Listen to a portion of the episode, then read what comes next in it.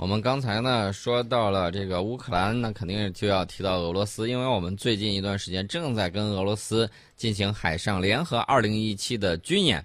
那么在二十三号的时候，这个中俄联合海上二零一七呢进入到了第二天。这个环节呢，我给大家说说很重要。大家都知道这个妙算胜，然后呢你就可以打得赢；妙算不胜呢，你就很难打得赢。那么双方的参演指挥员呢，开展了图上推演的环节。这次行动呢，包括两个战术群向执行导演汇报行动决心，以及两个战术群呢，通过图上推演的方式就行动细节问题开展讨论。哎，这个时候你就会看到有很多的这种合作和学习交流的机会。为什么呢？你要看到俄方他对这个联合指挥部布设的情况，或这个演习图上推演的这个组织实施方法，包括他对这种战役的这种想定决心的方案图、组织指挥排序、兵力编程、科目队形配置等等方面，你都会对他有一个非常深入的了解。那么我们。对这个东西进行了推演之后，中俄双方的指挥员呢，按照部署进入各自的指挥岗位。图上推演持续了好几个小时，分别对应此次军演中的副炮对海射击、抗击空中来袭兵器、联合登临检查、海上搜救、航行补给等多个科目，进行了非常详细周密的这种预演。一方面呢，这个图上推演可以提升各级指战员的这种对演习程序和科目的熟悉程度；另外一方面呢，提高中俄双方指挥员的协同默契。那么现在世界呢，大家也看到了，和平与发展还是主流。但是呢，我们也看到不安定的因素在上升。那么将来如果说有些人，哎，他怎么说呢？铤而走险，嗯，想破釜沉舟，然后呢，想鸡蛋碰石头。呃，虽然鸡蛋碰不过石头，但是他会溅你一身蛋黄。是，对吧？也也也难受。我们要防止这种情况，所以说呢，现在就进行相应的这种战术演练，这也是战略协作伙伴关系的一种表现，也是一种战略的这种互信。这次军演呢，中俄双方共同组成了联合导演部、联合指挥部、战术群指挥所，统一导调海空参演兵力行动。第一战术群呢，由俄罗斯海军勇敢号护卫舰拖船幺二三号以及中国海军核废舰组成。第二战术群由中国海军运城舰洛马湖舰和俄罗斯海军的守护号组成，我们可以看到这么一个编队。嗯，但是这两天欧洲媒体非常不淡定，欧洲媒体说：“哎呀，妖兽了，人家来我们心脏地位这个来演习了，妖兽了。”嗯，什么概念呢？波罗的海，大家可以看一下地图啊，这个波罗的海基本上被这个欧洲视作为内湖，它有这种感觉，因为它是个半包围的这么一个形状。所以说呢，他们觉得这个波罗的海绝对是禁乱心脏地带。嗯，然后呢，他们为了这个应对俄罗斯啊，波罗的海三国他们已经拉过去了，拉到他们那边阵营上去了。嗯，呃，俄罗斯呢，然后也比较郁闷啊，一个是出海口的问题，另外一个是战略空间大幅度被压缩的这个问题。所以说呢，这次演习我们看到之前英国的护卫舰、挪威的，呃，还有这个法国的都进行了这个围观。啊，虽然说有的时候它是例行的，但是这次围观的这个目的也很明确。呃，但是有英国网友不干了，说你就出动那船不够丢人的，又破又小，跟人家没法比，不说。每次这都是公海口，你去看又看不出来个什么名堂，费这钱干啥呀？你关键这么说，英国这么说，英国也没有这个资本资格呀。呃，你自己的也好不到哪儿去。英国网友说英国自己啊，对啊。那么我们看到这个中俄海上联合二零一七呢？除了说进行的这种图上推演、图上作业之外，还有什么呢？还有开放日活动啊！这个大家可以去看一看。然后呢，互派官兵参观交流对方的这种舰只。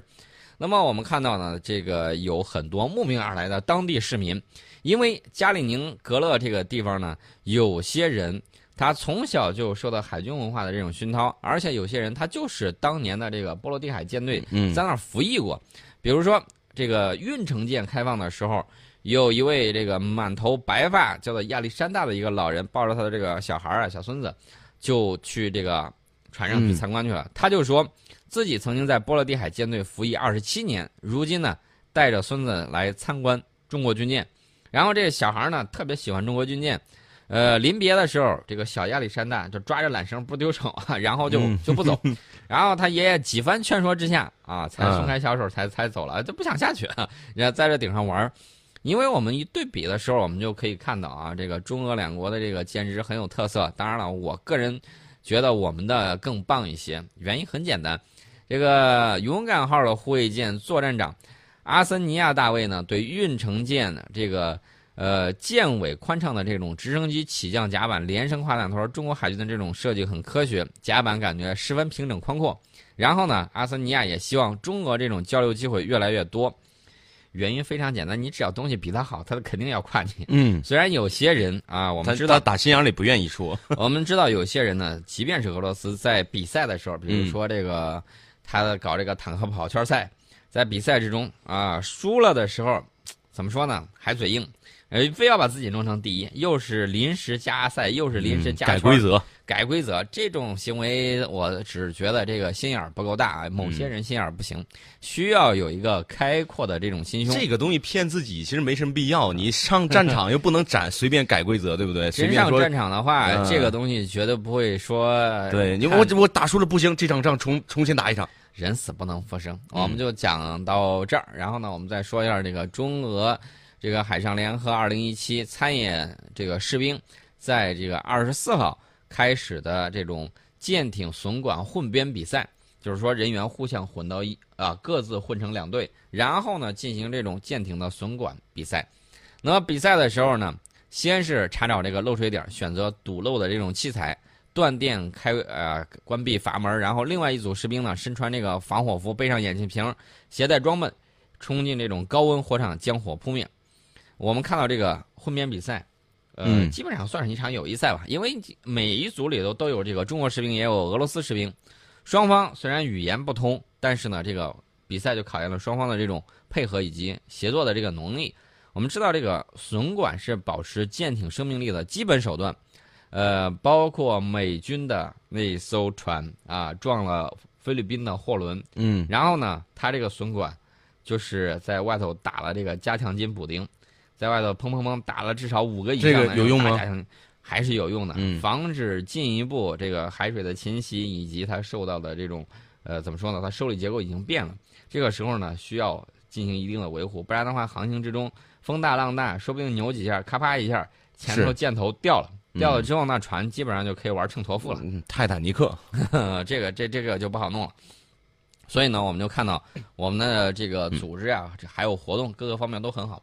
关键我要说的这个问题不在这儿，在哪儿呢？在这个战术，呃，我们刚才不是提到了组织这个副炮对海射击嘛，然后它就有相应的这种训练。嗯呃，然后这个俄罗斯海军有我们可取之处，它预设的这个浮体板体积非常小，然后嗯重量也很轻，而且它容易受到风还有这种海流的这种影响。就是它不断的在这飘飘飘飘飘。对对对对啊，嗯不光它是不断在飘，而且不停的翻转，很影响射击。那怎么打？那怎么打？这个时候就需要这个操作手时刻紧盯靶标，然后一刻不停的重新锁定目标，争取这个能够取得好的成绩。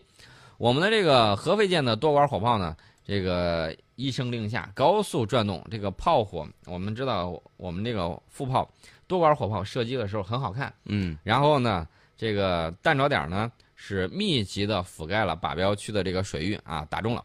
然后我们中国海军的这个运城舰所在的第二战术群呢，也进行了这个副炮射击演练。呃，除此之外呢，还有这个第一战术群都挨个进行了这种演练。呃，首个海上科目演练结束之后，中国海军这个联演编队还有下一个科目在预定海域进行。嗯呃，说了这么多，其实大家都知道，我们跟俄罗斯其实内心是有一些小纠结的，这个大家都知道啊，因为这个历史的这种原因。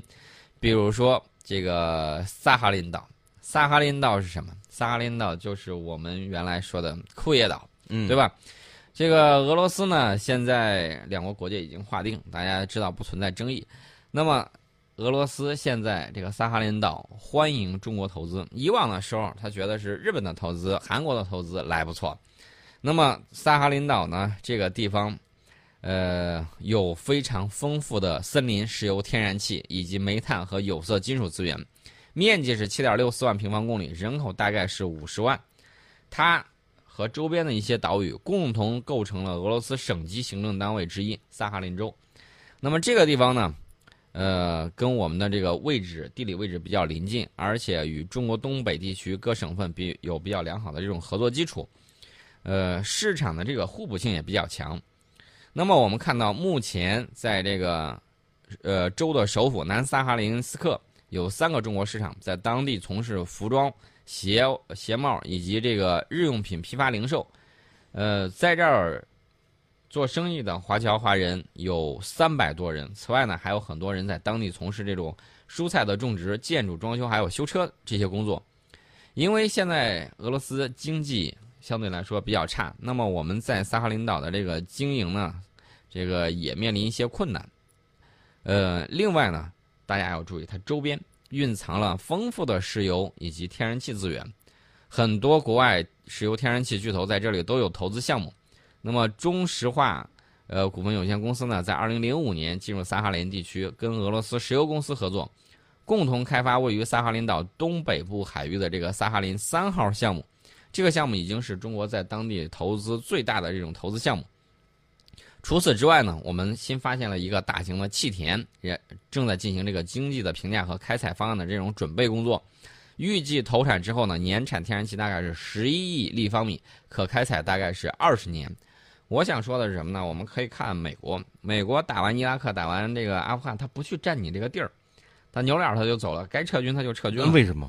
为什么？因为他觉得直接占领的话带来的这种成本会非常的高，一个是非常高，另外一方面呢，他觉得你占领无非就是想夺取对方的这种资源啊。那么，如果说可以不战而屈人之兵，通过金融的手段就可以把这个财富弄到自己手里头，何必去占领呢？所以，美国一直有这样的这种想法。我指的是在现代社会啊，如果说你还像这个一战、二战那样的，动不动就侵略别国领土，想把这块给占领了，这种已经啊，暂时啊，在目前为止来说，你如果这么干，肯定会成为千夫所指，然后会怎么样呢？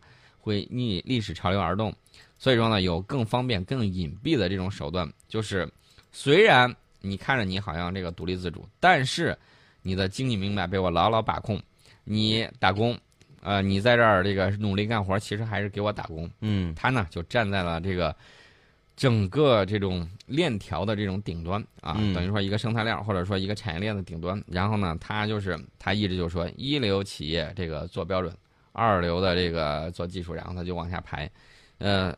等到你生产这种原材料的时候，那就跟你这个工业制成品这个价格差距就是很大的。所以呢，为什么美国啊，他不愿意去占领别国领土？他有这方面的这种考虑。